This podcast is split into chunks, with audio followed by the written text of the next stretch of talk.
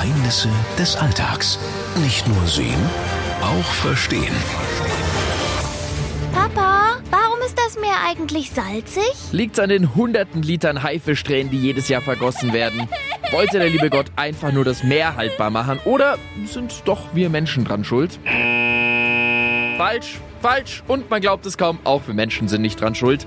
Ja, an was liegt's denn jetzt wirklich? Warum ist das Meer salzig? Dafür gibt's mehrere Gründe. Salz löst sich beispielsweise durch Strömungen aus den Gesteinen am Grund der Meere ab. Das andere sind Unterwasservulkane, die da so vor sich hingrollen am Meeresgrund. Aber auch die einzelnen Kontinentalplatten, die aneinander reiben. Die tragen nämlich Salze aus dem Erdinneren in die Meere rein. Ein kleiner Teil kommt natürlich auch durch Flüsse ins Meer. Auch Süßwasser oder eben Mineralwasser ist zum Teil salzig. Im Meer staut sich dann das Salz aber auf und das Wasser verdunstet wieder. Die Zuflüsse sind übrigens auch dafür verantwortlich, wie salzig ein Meer ist. Gibt es gar keine Zuflüsse mehr und ist es ziemlich heiß, entstehen zum Beispiel Phänomene wie das Tote Meer. Das besteht nämlich zu einem Drittel nur aus Salz. Geheimnisse des Alltags. Alle Folgen jederzeit und kostenlos im Podcast auf radio7.de.